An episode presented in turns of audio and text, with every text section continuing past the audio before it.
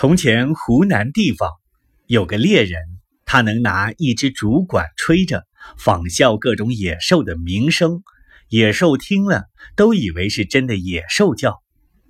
他常在夜里出去猎兽，他自己躲在躲在树林中，仿作弱小的野兽的鸣声，引诱他们来。等到野兽来了，就放箭射他们。山中有一种野兽，名叫初，它是很凶猛的，各种弱小的野兽都怕它。但是初又怕虎，虎又怕皮，皮是最凶猛的一种。有一天夜里，这个猎人躲在树林中吹管做鹿鸣，想把鹿引来。初听到鹿叫，就跑过来想吃鹿。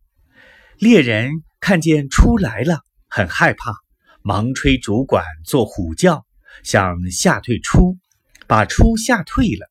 但但是虎又来了，猎人又很害怕，忙吹竹管做皮叫，想吓退虎，把虎吓退了。但是皮又来了，皮听到鸣声，以为是他的同类，所以才跑来。忽然看见是人，他很发怒，就把猎人撕碎，吃掉。